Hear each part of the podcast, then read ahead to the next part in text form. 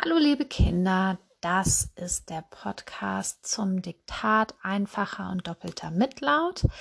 Denkt bitte daran, dass nach kurzen Vokalen, die haben wir auch oft Selbstlaute genannt, oder Umlauten meistens zwei Konsonanten, also zwei Mitlaute folgen.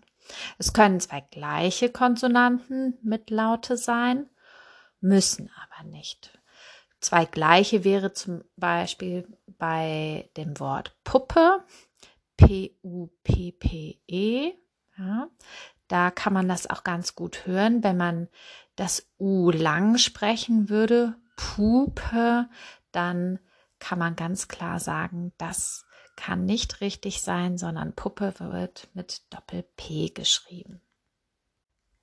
Außerdem kann man ja auch noch den Silbentrennungstrick machen, wenn ihr also in, am Ende der ersten Silbe und am Anfang der zweiten Silbe jeweils immer den Mitlaut hört, dann wisst ihr also, dass der Mitlaut auch doppelt vorkommen muss.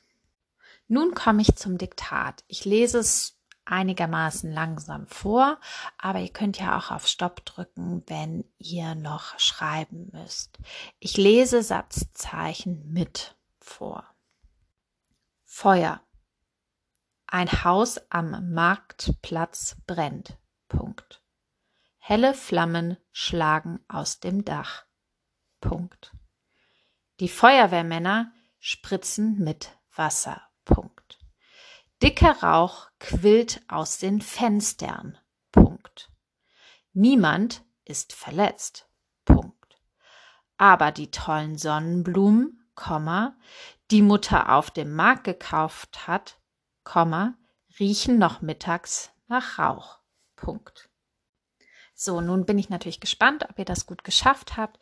Die Lösung lade ich später im Padlet hoch. Viel Erfolg!